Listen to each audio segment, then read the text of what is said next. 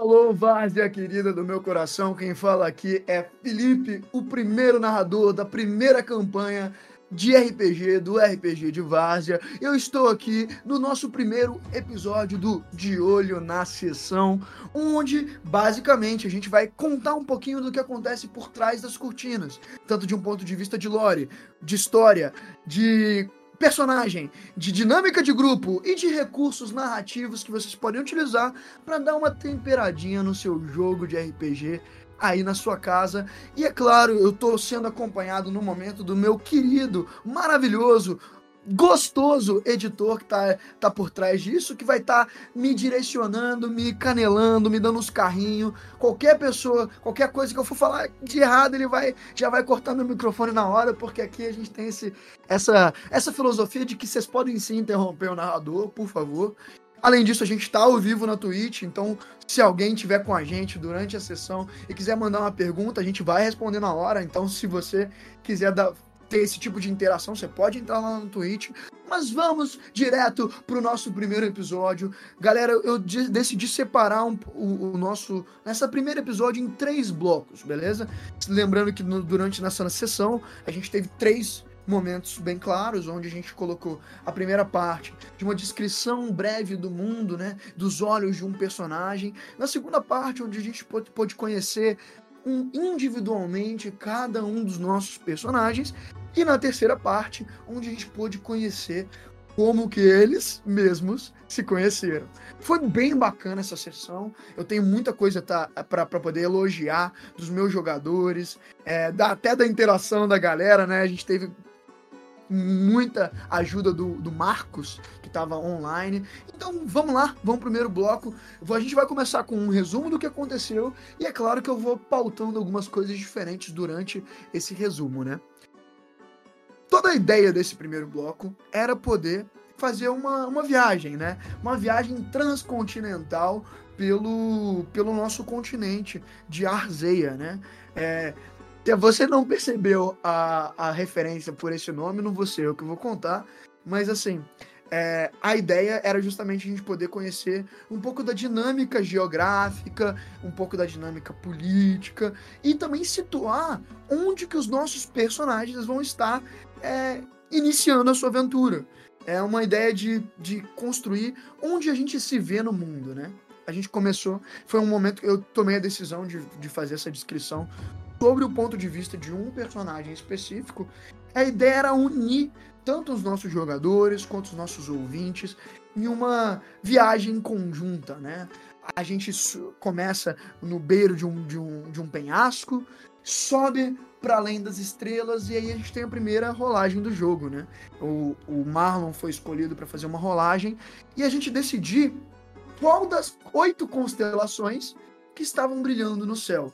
Isso aqui, meus amigos, é um dos elementos interessantes desse mundo, é que não foi criado por mim, mas foi criado por nosso querido amigo consultor e jogador Marcelo. O Marcelo é uma das pessoas que está jogando com a gente, e ele é a pessoa que com certeza tem a maior experiência com jogos de RPG, jogos de, de tabuleiro, com fantasia em geral, na minha opinião. E essa e qualquer coisa que eu tinha dúvida durante o cenário, que eu não que eu tava com bloqueio criativo, que eu tava com dificuldade de desenvolver de maneira bem característica, eu mandava pro Marcelo. E isso calhou porque eu, eu queria muito uma relação entre os magos desse mundo e uma coisa meio ocultista, meio misteriosa. Geralmente em campanhas estilo Forgotten Realms, né? campanhas tradicionais do D&D, os magos eles são quase cientistas, né? Quase matemáticos, físicos. Eles são pessoas que estudam profundamente, fazem fórmulas de como fazer magia. E eu particularmente queria ir para uma direção um pouco diferente nesse mundo. Eu queria que a, que a magia fosse menos previsível, menos entendida, menos conhecida do que a própria magia divina. Então eu queria uma relação meio mística, meio é, e aí eu pensei em astrologia, né? Uma coisa que, como se a, a magia arcana tivesse conectada profundamente com as estrelas desse mundo. Então a gente de desenhou e construiu diversas constelações e cada uma das constelações tem uma relação com uma escola de magia que são oito, né? E também, né, uma das grandes coisas que alterou esse mundo, que transformou esse mundo, que construiu a era onde o nosso jogo está participando, foi a queda das estrelas. Então tem uma relação interessante, tem um mistério aí, tem uma pergunta. Se todas as magias têm uma relação com as estrelas, por que, que algumas estrelas caíram? Né? Então a gente já constrói um dos mistérios do cenário no primeiro momento. E todo jogo a gente vai rolar para saber qual constelação que está brilhando no céu. Dessa vez uh, rolou e, e, a gente conseguiu perceber que a constelação que estava brilhando no céu era a constelação dos irmãos. É, eu queria. Eu achei isso muito bacana. Lembrando que a gente tem irmãos da nossa party, né?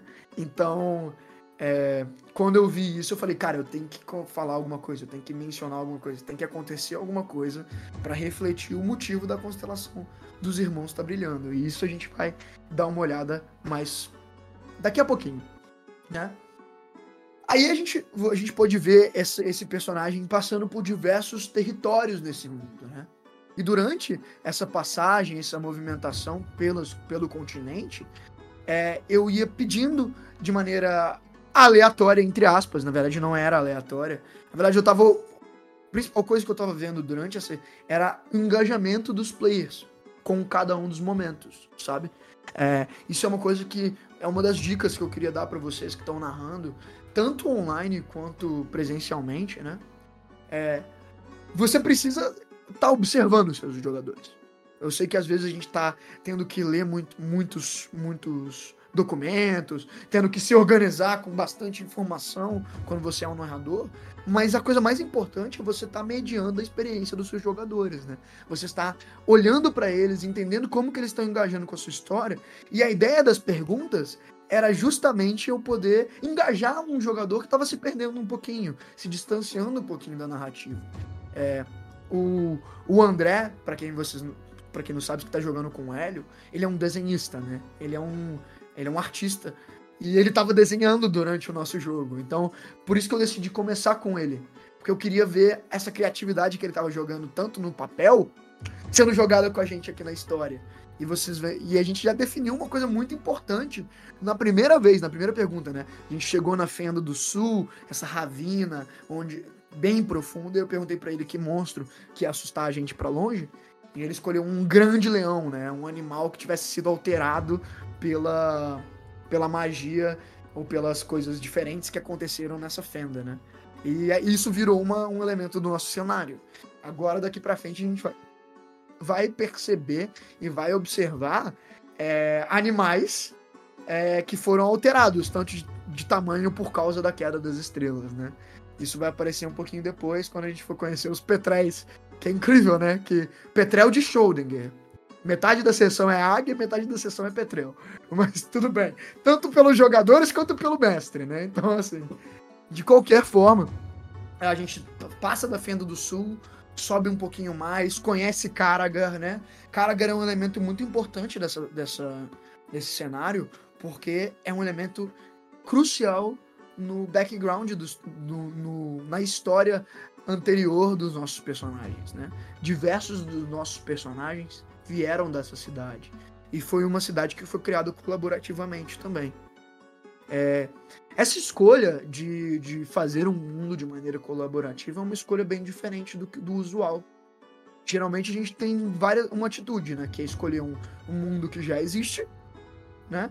escolheu entre os é, Forgotten Realms, Dragonlance, é, até se a gente for olhar aquele sistema brasileiro, sempre esqueço o nome, mas que é são mundos que já estão criados, que já têm suas regras, que já estão bem estabelecidos.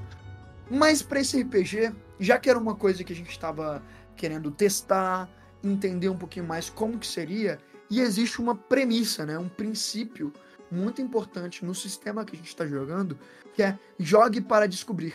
Né? A ideia de, de que você. A melhor maneira de você saber como que as coisas são, como que as, a história é, como que o mundo é, é você jogar. E jogar no mundo para ir realmente descobrindo como que o mundo funciona. Então, é, e eu queria dar muita liberdade para os meus jogadores. Eu queria dar muita liberdade pro, pro background dos meus jogadores, para a história dos meus jogadores. Eu queria que eles pudessem criar o personagem que, ele, que eles quisessem. E para isso eu não podia construir muitas amarras de mundo, amarras de cenário, né? Então, na verdade, muito do mundo que já existe, que a gente entrou nesse jogo é, sabendo que ele existe, na verdade vieram dos jogadores, vieram dos personagens que a gente está jogando. Isso é uma coisa que eu, que eu recomendo bastante para vocês. É, é uma forma de fazer com que o mundo que os personagens estão vivendo tenha tanto dos personagens quanto os personagens. Faz com que o engajamento que os jogadores têm naturalmente com os personagens deles já passe para o mundo naturalmente. E você não precisa de ficar o tempo todo tendo que provar para os seus jogadores que o seu mundo é real, que o seu mundo é, é bonito, é gostoso de se viver. Tipo assim, você já tem isso naturalmente. É uma coisa que eu, que eu aprendi ao longo de muito tempo jogando e mestrando, que eu usei nessa sessão e vocês vão ver que vai dar muito certo. E já é nessa sessão mesmo, já teve muitos engajamentos bacanas com o mundo. De qualquer forma, a gente continua subindo para o norte, a gente conhece Hagath, a líder, a, do, das bruxas, da civilização bruxa, que foi uma, uma, uma, invenção do Marcelo em conjunto com o Bruno. E foi uma coisa muito interessante, né? Você vê que tem uma sociedade onde as bruxas, e a gente está usando a noção de bruxa bem Forgotten Realms, né? Aquela noção de reg, né? Que são as bruxas de, da Branca de Neve, que se mudam de forma, que, que podem aparecer de vocês de maneira monstruosa ou de maneira linda, né? Que aparecem com vocês com, com artefatos místicos e com maldições, né? Foi esse, essa ideia de bruxa que a gente usou ali, né? Não é uma ideia de, de bruxa católica inquisição, né? Mas assim, continuando. É, e aí a gente vê uma colaboração entre o Marcelo e o Bruno para criar essa, essa personagem que talvez seja bem relevante futuramente. E depois, na minha opinião, uma das adições mais interessantes desse momento foi quando eu pedi pro, pro Breno é, descrever um item mágico. E esse item mágico virou meio que o centro da nossa campanha, né? É, e isso é muito bacana. É, você dá a liberdade para os seus jogadores mostrarem por que, que eles estão se aventurando, né? Durante o próprio jogo. É, a gente estava lá, a gente sub, viu uma, um grupo de nômades chegando na muralha dos anões que divide a parte inferior do continente para a parte norte, e a gente descobre que entre esses nômades é, eles estão carregando o, o gume da brasa, ou brasa do gume, a gente não decidiu, é, a, que é uma pedra que é indestrutível, que só pode ser forjada e, e desconstruída pelo grande ferreiro anão, né, que mora nessa civilização dos anões. Eu quis colocar esse elemento dos anões, anões serem a única nação que sobreviveu à queda das estrelas. Por quê? Porque eu queria que tivesse pelo menos uma sociedade bem estabelecida e milenar para ter uma exploração um pouco mais densa e um contraste entre o que aconteceu com as outras culturas, né? É, de qualquer forma, a gente conseguiu, a gente conheceu a, a, o gume da, da brasa, que de, posteriormente se tornaria é, um, bem importante para essa sessão. A, o, a, o, personagem que a gente tá segue ao norte, é, passa por outros lugares, a gente conhece a Serra do Espinhaço, uh, que é uma, um lugar onde uma grande cordilheira de montanhas subiu no meio de uma floresta. Então a gente vê os resquícios de uma floresta agora morta, é, em volta de grandes cordilheiras de montanhas, que é um lugar onde um dos nossos personagens, é claro, veio de lá, né? E também eu queria trabalhar a força planar nesse mundo, né? Então as planícies planares ficam a, a, oeste do continente, que é onde as estrelas, em vez de caírem nesse mundo, elas caíram entre os mundos. Então, um lugar onde a instabilidade, em vez de ser geográfica, é mística, né? É planar, é primordial. Depois disso, a gente segue a norte, a gente continua seguindo a norte por meio desse, desse personagem, e a gente vê, entra numa tundra, né? Num, num ambiente onde o gelo, o inverno é, é, muito poderoso, de maneira quase que, que mágica mesmo. É, eu chamei isso de inverno, né? Um lugar onde o inverno está expandindo em vez de estar tá, tá controlado. O que é outra pergunta do mundo, né? Uma pergunta, por que, que o inverno está se expandindo? Por que, que, o, que o, o mundo gelado está se, se expandindo pelo mundo? E a gente chega na taverna, né? E que é onde a gente vai conhecer os nossos personagens, que é, na minha opinião é um dos momentos mais, mais interessantes dessa sessão. É onde eu consigo é, eu faço. Isso é uma coisa bem comum, né? Em jogo de casa, em jogo ao vivo.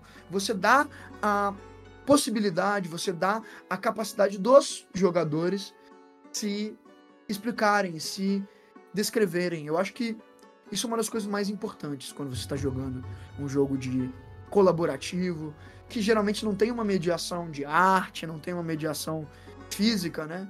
Você está sempre na mente, no teatro da mente, né? Que a gente usa o termo. É, que é você dar muito poder para quem está do outro lado. Se colocar nesse mundo. Isso é uma das coisas que, aliás, que eu recebi um feedback. Às vezes, os jogadores às vezes sentiram que eu controlando um pouquinho mais do, do resultado e do que eles estavam fazendo. E é uma coisa que eu pretendo trabalhar para dar cada empoderar cada vez mais os jogadores.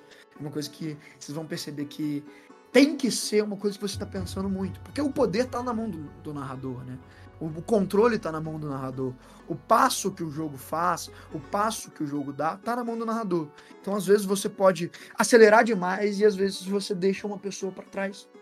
E muito do nosso trabalho é manter todo mundo junto, manter todo mundo no mesmo ritmo. Então, é muito importante que eles se sintam juntos, se sintam acompanhando o grupo, né? Aqui é até importante eu falar sobre um pouco da nossa dinâmica de grupo dinâmica dos jogadores. Porque a gente entrou nesse jogo já existindo três grupos separados. E todo grupo tem sua dinâmica, né? Isso aí é, é natural. É, você toda a sua amizade, toda amizade que você tem, ela se dá de um jeito específico. E nós, nós como narradores, a gente tem três atitudes que a gente pode ter com a dinâmica dos nossos jogadores. A gente pode aceitar essa dinâmica como se fosse uma, um dado, né? Como se fosse uma coisa estática e fixa e deixar ela acontecer naturalmente no jogo, que é basicamente não pensar muito sobre isso. A gente pode ir contra essa dinâmica, né? E, e agir o, o tempo todo contra essa dinâmica e buscar juntar os jogadores meio que de maneira forçada. É, isso pode até funcionar. Eu acho que funciona um pouco melhor quando você as pessoas já se conhecem. É, mas se você tenta forçar demais, você começa a atacar a privacidade do jogador. Ele se sente desconfortável, que é uma coisa que a gente não quer. Ou você pode buscar utilizar as dinâmicas que, dinâmicas que já existem para poder fortalecer esse mundo. E o que aconteceu foi basicamente isso. Opa! Como o problema de você ser uma pessoa bem imperativa é que esse tipo de coisa acontece. Editor, por favor, corte. É... de qualquer forma, é... a gente teve dois grupos de jogadores que já queriam se conhecer antes desse jogo, né? Antes do jogo até começar. Tanto o, o Marlon quanto o Bruno, que são amigos de infância, aliás, quanto o Breno e o Marcelo, que também são amigos de infância, construíram backgrounds que já incluíam como que os jogadores deles já, já já se conheciam, né? Enquanto o André não fez isso. Então a gente tinha é, quase como uma tradução um para um do, da dinâmica do mundo para o jogo. É, o André é uma pessoa que a gente conhece mais superficialmente, né, há pouco tempo, e os outros meninos se conhecem. Então esse era um dos principais desafios para essa primeira sessão, integrar o André, é, fazer com não só que com esses três grupos de jogadores diferentes se tornassem um grupo só, mas trazer o, o, o André para dentro do jogo. E eu acho que deu muito certo. Eu, e a gente vai descrever, né? Então, nesse momento, a gente entra na taverna e cada um dos jogadores adiciona um elemento para a taverna, né? Eu peço para que, que cada um construa um elemento dessa taverna. Eu já descrevi o cenário, já descrevi um pouquinho do, de onde essa taverna está no mundo, então eles têm por onde ir, por onde começar. E o primeiro que faz isso é o André, que chama ela de Centelha do Bêbado. Eu achei maravilhoso o nome. A gente fez a plaquinha, né? Que é o, o, o, bêbado com, com a canequinha e saindo uma fagulha na boca dele. E a segunda coisa que a gente estabelece, por meio do Marcelo, é que existe uma caldeira subterrânea, né? E que o calor dessa taverna vem por debaixo do solo. E que em volta do, do bar é onde fica a, o, a grade que separa o chão da caldeira, né? Então a gente já sabe que o, o lugar mais quentinho desse, desse lugar é o chão. A gente já começa a entender que o, a iluminação vem mais do chão do que do, de outros lugares. A gente começa a entender um pouco do ambiente, né? E aí o Bruno já vem direto com o barman é cego. E aí a gente já. Um lugar que já é mais escuro, já é mais penumbra, tem um barman cego. E, de novo, isso é uma das coisas mais incríveis.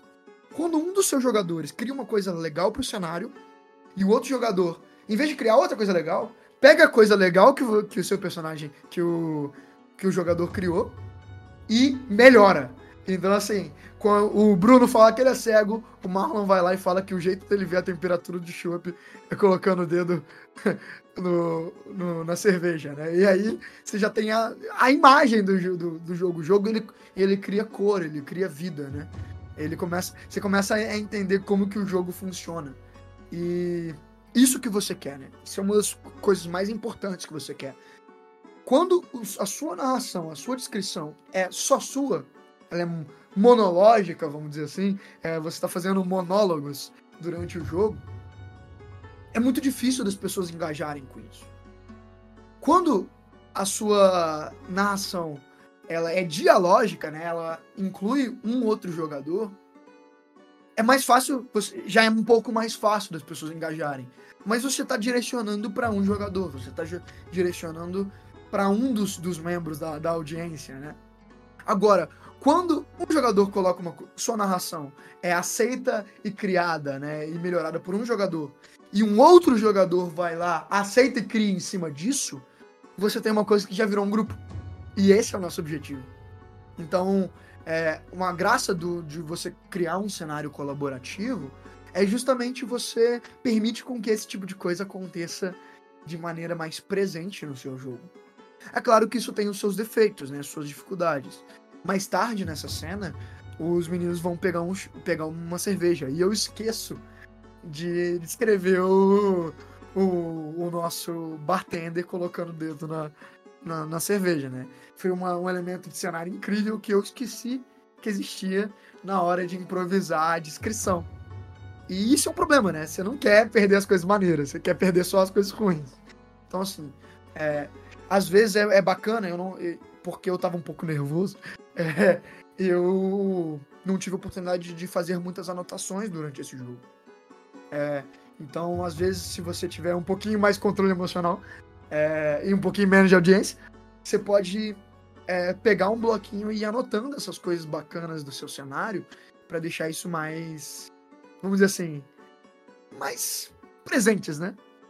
É, a gente teve nessa. A, a, descrição de cada um dos jogadores eu preciso é, repetir, porque foi muito bacana. A gente começa com o personagem é, Cedric, né? Que é um, que é um mago que tá jogando um jogo de tabuleiro. A gente chamou de xadrez, mas eu acho que é, com certeza a gente vai ter que inventar isso no mundo daqui, daqui a pouquinho.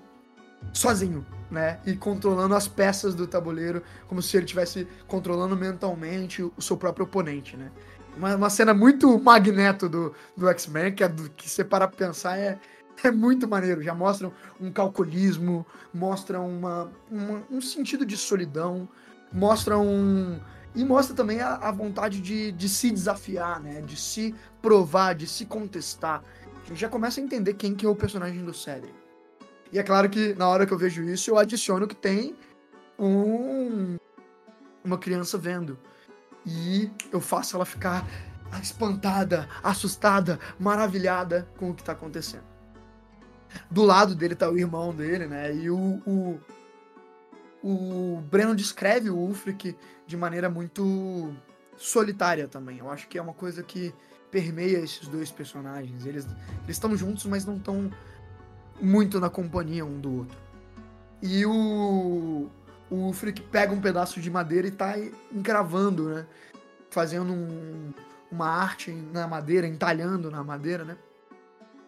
E dá errado e ele age de maneira agressiva, né? E a gente vê uma falta de temperamento.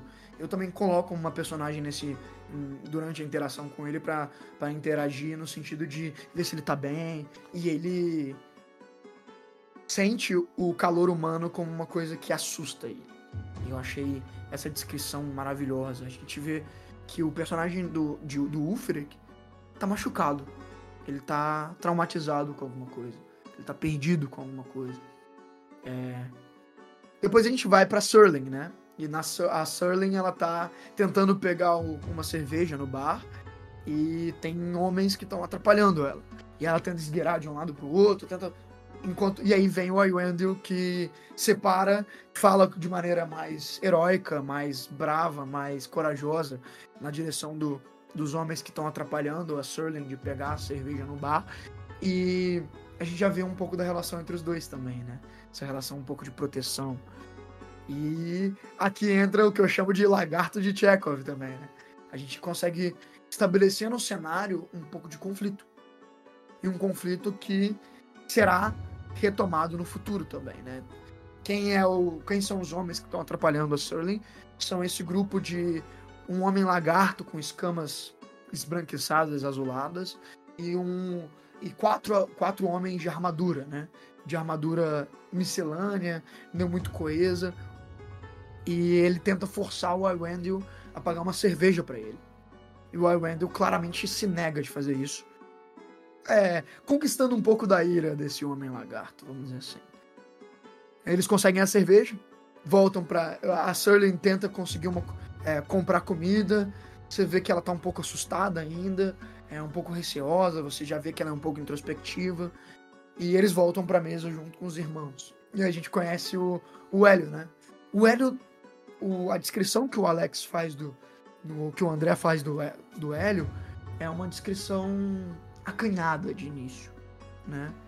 O Hélio a gente decidiu como um personagem um pouco mais jovem do que os outros jogadores, do que os outros personagens, e ele entra, na, ele tá tentando se encontrar nesse grupo ainda, o que, que mostra um pouquinho da dinâmica, né? E aí ele ele começa a beber, começa a beber, e aí ele tá cada vez mais é, estático, mais é, extrovertido, brincando com todo mundo, e aí ele se direciona pra mesa junto com os, com os, os outros jogadores. Eu queria até falar uma coisa, eu acho que eu errei nesse momento, tá?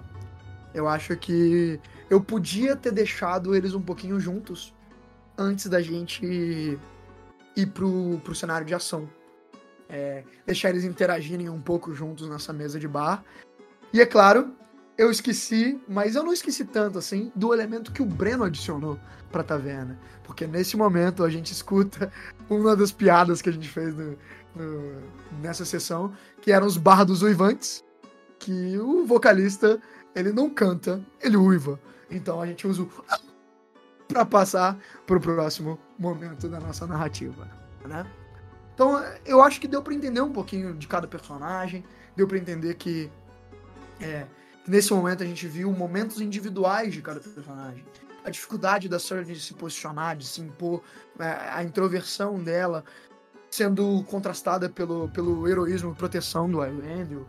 O Ulfric é meio enclausurado no seu passado e nas suas dificuldades emocionais, enquanto o Cedric tenta proteger ele, né?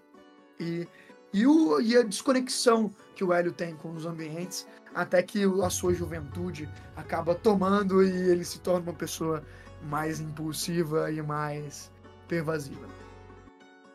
É, tá dando para acompanhar certinho? Vocês estão curtindo? É, meu editor tá dando para pegar a brincadeira, tá, tá bacaninha. Opa, opa, tá tudo certo aqui. Graças a Deus. Temos alguma pergunta aí no chat? Alguma coisa que o nego tá tirando dúvida. Eu queria te perguntar, Felipe, você tem alguma amostrinha para mostrar pro pessoal dos personagens? Eu fiquei Nossa, sabendo que amigos, tem um segredinho. Completamente. Gente, é, pra, tanto para vocês que estão vendo a Twitch aí agora, tanto pra, pra galera que tá, vai ver isso aqui daqui a pouco no YouTube, lá no Instagram, eu queria é, mostrar um pouquinho dos nossos personagens. Vou dar uma olhada aqui do lado, porque meus amigos, o And, como eu falei, o André é um artista. E ele se prontificou em desenhar uns rascunhos iniciais de como que os personagens estão se, se colocando nesse mundo. E vou falar a verdade para vocês que não teve uma pessoa desse grupo que não ficou maravilhada com esses personagens. É, tá aí do seu ladinho aí, ó, pra galera ver. Dá uma olhadinha, já, galera. Já temos as prévias, galera. Vocês acharam? O André, para quem não sabe, o André é o nosso ilustrador. Já falou aí. Um excelente ilustrador, diga-se de passagem. E a gente só tem a agradecer. Tá desenvolvendo aí a nossa imaginação. Dando vida para os nossos personagens, não é mesmo, Felipe? Com certeza. E galera, sigam lá o, o André no, no O Caveira, beleza? A gente vai colocar na, na, na descrição desse do YouTube, que é o, o canal dele de. De, é de ilustrações, beleza? Dá uma olhada lá.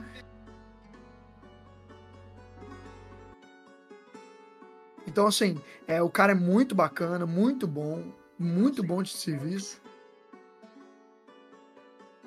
Então, assim, se, pre se preparem porque coisas boas virão nessa parte do departamento de arte. É, graças a Deus a gente tem essa, essa aliança com, com o André, que vai estar tá colocando um pouquinho da nossa imaginação no papel. É, vamos lá para a terceira parte, terceira e última parte dessa sessão. É, eu acho que deu para entender mais ou menos como que é a dinâmica dos personagens, mas a gente precisa saber como que eles se conheceram. E a gente decidiu fazer uma uma rememoração, né? uma lembrança, uma memória desses personagens de, e da aventura que uniu eles, né? que, que trouxe eles um para o outro, né? que formou esse grupo que se encontra nessa taverna bebendo. E a gente começa, eu quis começar nesse momento com o Hélio, né? com quem era o grupo que, que o Hélio iria cometer esse, esse assalto junto, né? eu trouxe duas alternativas pro grupo. Eu ofereci para eles ou a gente se conhecer numa dungeon, ou num, num assalto, né? Ou numa cala, num calabouço, ou num assalto. Uh, a maioria dos meninos decidiu ir para um assalto. E eu queria fazer uma coisa um pouquinho diferente, né? E eu queria saber quem foi o grupo que ia auxiliar o Hélio nesse assalto. E foi nesse momento que a gente fez um brainstorm criativo. Foi um dos momentos da sessão mais divertidos, na minha opinião foi. Ele falou que ele, ele mencionou que ele fugiu de casa e que ele se colocou em diversos momentos, em diversos locais, até que ele encontrou uma trupe de artistas. É, e a gente descobriu que, o, que essa trupe de artistas tinha três figuras interessantes, né? O Meriandor, que é um orc, é um percussionista orc todo cheio de piercings e que com a sua capacidade, com a sua capacidade de dança, ele fazia a percussão não só com os tambores, mas com os piercings. Aliás, ele tá na tela? Eu não, não, não sei se ele tá na tela, ele tá na tela em algum lugar aí. Não, não tá na tela. Ah, mas é, além do Meriandor, a gente descobriu que a gente tinha um violinista orc maior, com o dobro de tamanho do Meriandor, que jurava para todo mundo que ele conhecia que os fios de seu violino eram feitos de cristas de unicórnio. a gente descobriu que, que unicórnios têm cristas nesse mundo.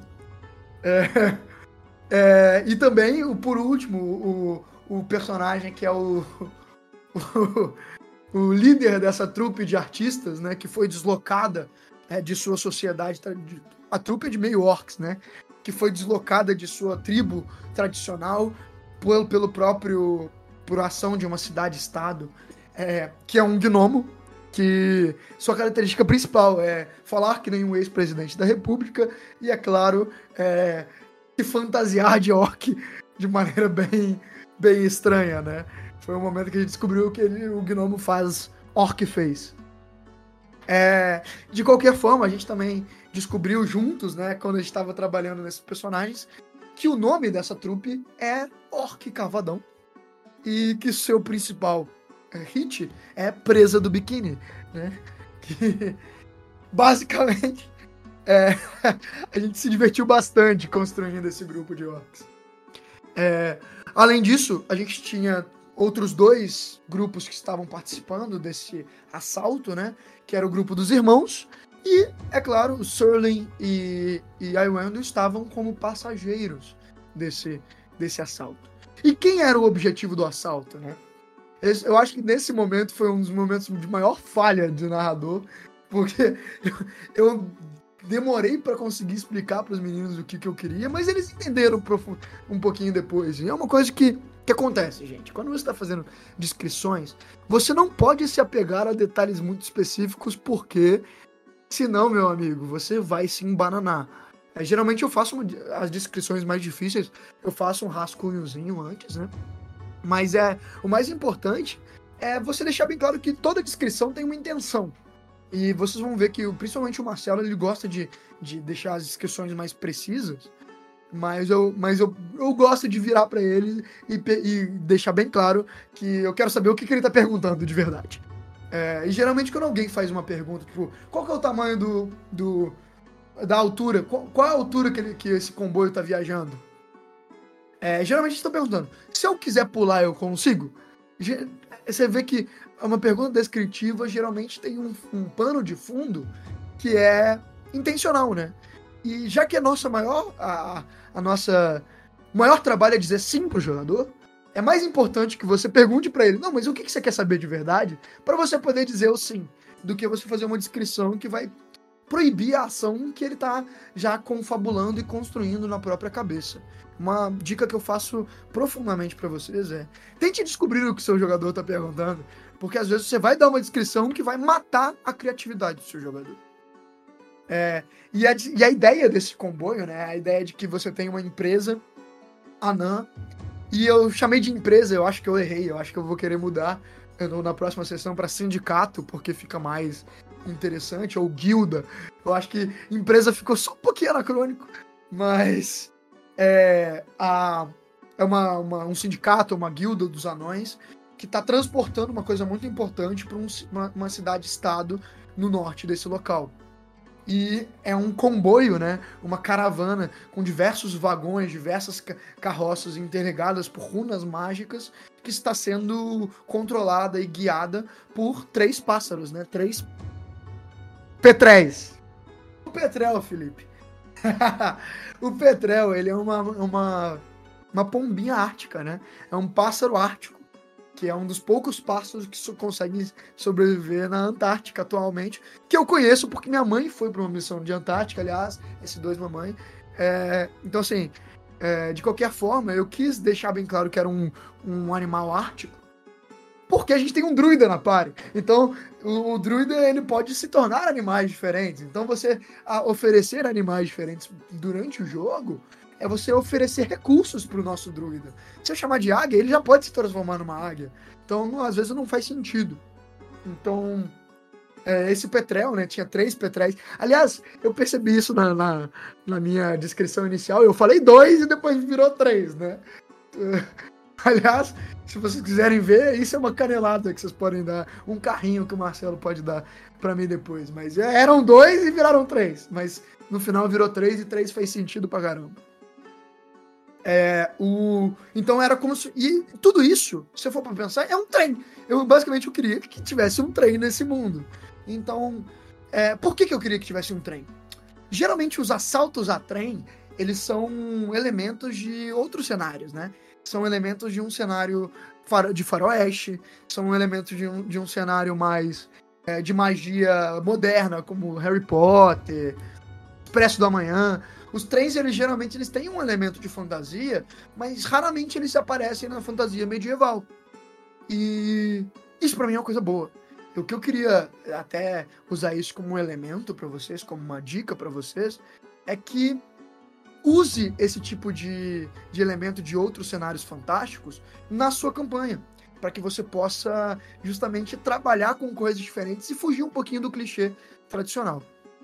A gente teve várias cenas de ações, né? A gente teve o, os orcs pulando do, do, de uma trincheira onde eles estavam aguerrilhados para segurar na corrente, enquanto os irmãos, o irmão o, é, Ulfric corria na direção do, do, do comboio para subindo num pássaro e o Hélio que estava pendurado na corrente é, sendo agarrado pelo anão bolsonarista, vamos dizer assim.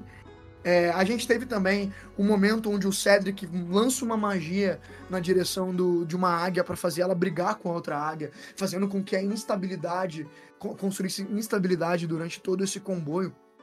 E o os nossos queridos amigos Serling e Wendell, que estavam dentro do comboio, usam essa oportunidade para ir atrás do motivo que esse comboio está indo para o norte. Porque eles estão segurando, carregando uma, um pedaço, um fragmento da brasa do Gume, né? o gume da brasa. O, a Serling vai pelo teto e o, o que é um druida, se transforma num pássaro para segui-la. Enquanto na frente do, do, do trem, é, as águias começam a se bater e derrubam os orcs que estavam junto com o Hélio na neve. Inicialmente eles iam morrer, mas a gente gostou tanto que acabou que eles sobreviveram nesse cenário. É, nós vemos o, o Ufrek é, segurando o seu escudo, falando uma palavra mágica e lançando o escudo na direção do, do anão guia desse, desses pássaros, nocauteando eles e deixando eles mais livres. Enquanto, então, dois dos, dos pássaros brigando nos céus, enquanto ele, ele tenta montar e, e vamos dizer assim, é, se domar esse pássaro gigante, né?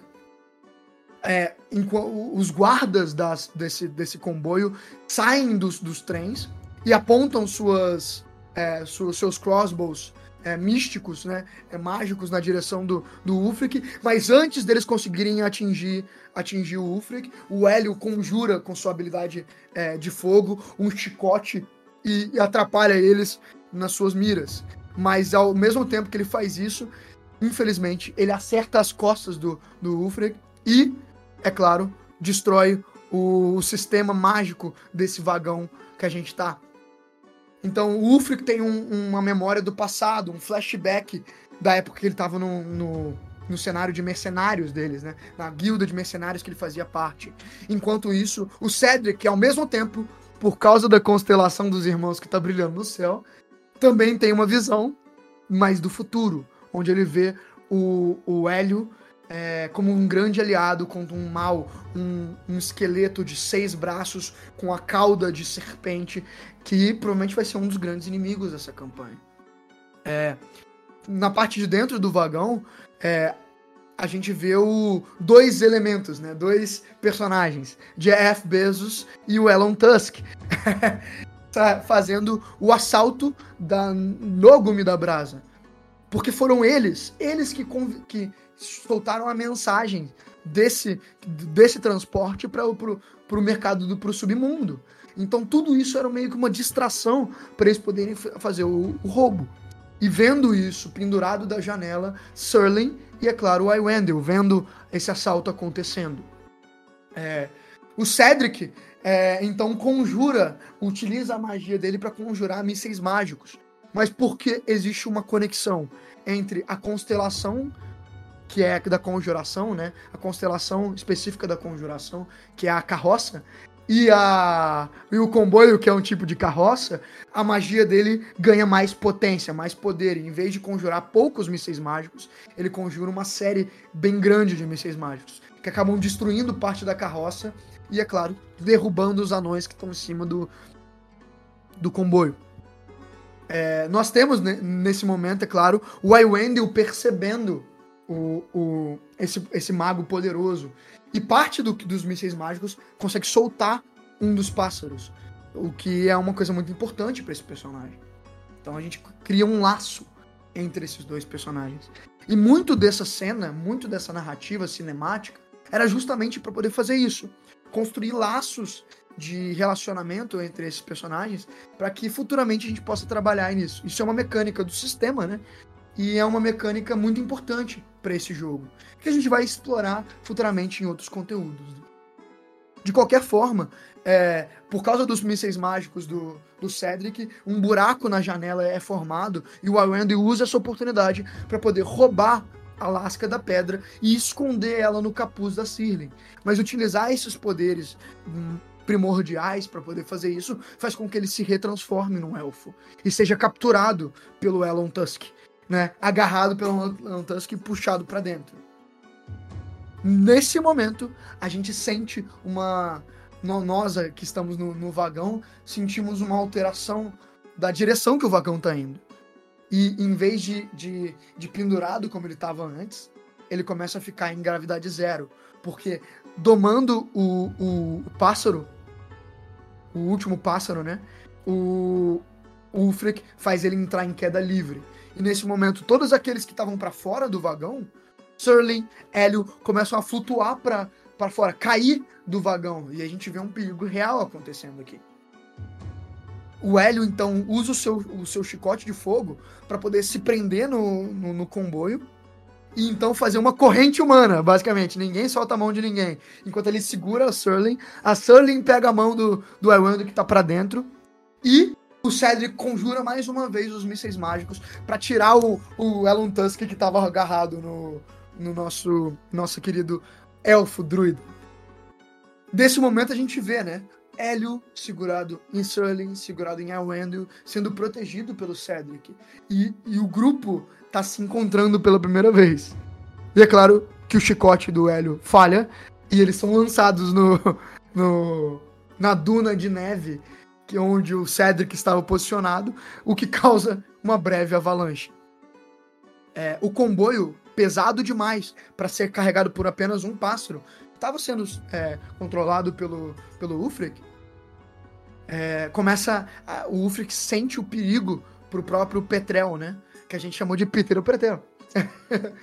é, e ele corta o último elo das correntes que liga os pássaros ao comboio, lançando o comboio num descarrilhamento total, enquanto ele se fica em cima desse pássaro. Por fim, o, o desenterra, começa a desenterrar a neve procurando pelo seu irmão e ele vai desenterrando paulatinamente cada um dos personagens.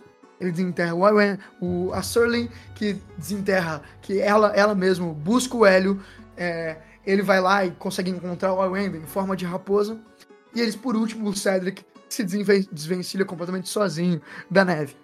E a gente vê pela primeira vez todos os, o grupo junto, é, sendo formados, se, se encontrando e é claro que o último inimigo deles é o gnomo Orc Face, que acabou de sair da neve e, e tá xingando o Hélio, principalmente, por ele não ter conseguido realizar o assalto.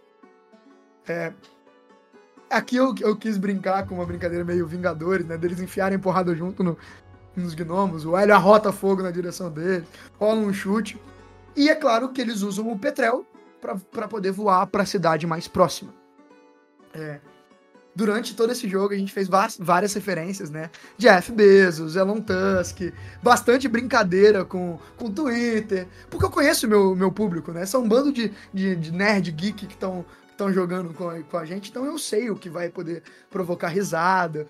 E fazer essas referências é o tipo de coisa que você pode fazer para manter a galera brincando no jogo e manter o tom divertido, né? Tem um momento, aliás, que, que eu narro como que o pássaro tá sendo atacado pelo outro pássaro começa a sangrar e você vê que a galera sente um, um, um, drama, né? Então você poder balancear entre o drama e a comédia durante o jogo é o que pode, pode manter tanto as coisas que são mais pesadas mais leves, quanto as coisas que são mais leves tendo importância e sentido nesse mundo. A gente volta pra taverna depois disso, né? Volta pro presente. E, para mim, essa foi, foi a cena mais legal desse jogo, na minha opinião. Porque ao mesmo tempo que foi uma cena interpretativa, ou seja, que foi uma interpretação de personagem, não foi uma decisão boa, vamos dizer assim, mas foi uma decisão muito interpretativa. Foi uma decisão. Não foi uma decisão que foi feita sozinha.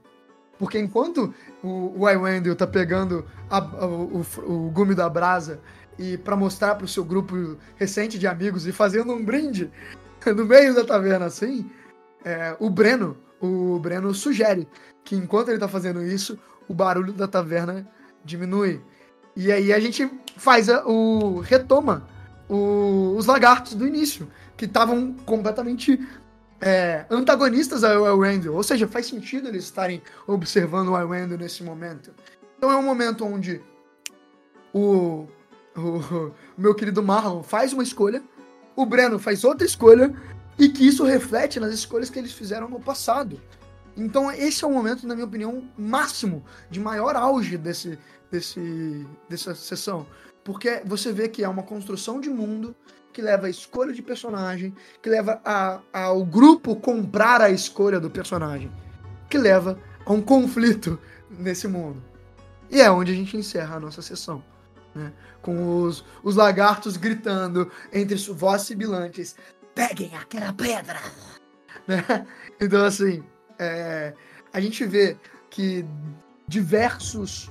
É, a gente vai construindo e produzindo e retomando diversas escolhas que a gente faz no passado. O nosso grupo compra nossas escolhas. E assim a gente consegue criar uma história narrativamente coesa. É, eu queria agradecer é, se vocês escutaram até aqui, se vocês estão com a gente até agora, se vocês estão assistindo isso no YouTube, se vocês viram o nosso episódio, eu, eu, eu espero que vocês tenham gostado um pouco do que eu falei, do que do, da narrativa que a gente criou aqui junto agora nesse momento e espero mais ainda que vocês vão ver o episódio para poder vivenciar, experienciar tudo isso que eu acabei de falar.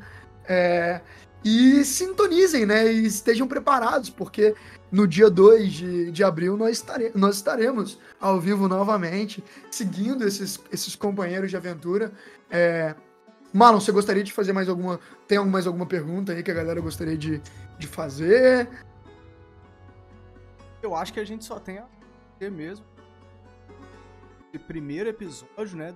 Na sessão. E pedir o like, o compartilhamento, o follow, ativar o sininho. Faz toda a diferença, né? Com certeza, galera. Cara, gente, e pra, eu sei que tem muita gente que são nossos amigos pessoais que estão vendo isso. É tem muita gente que, que tá dando força para esse projeto. E qual que é a maior força que vocês podem dar para esse projeto? É compartilhar com seus amigos. Tipo assim, é, fala, é, é mandar uma mensagem para eles, olha, dá uma olhada lá nos meninos, é, checa lá. Lembra do seu. Tenta buscar os seus amigos que já falaram que gostariam de jogar RPG. Tenta buscar os seus amigos que já jogaram RPG com vocês. Aquela... Outra, Porque... né, Felipe? É uma excelente oportunidade de acompanhar uma campanha zero, velho. Porque às vezes você pega pô, um Nerdcast, um bagulho, e você fala, nossa, tem 200 episódios. Vou assistir esse bagulho.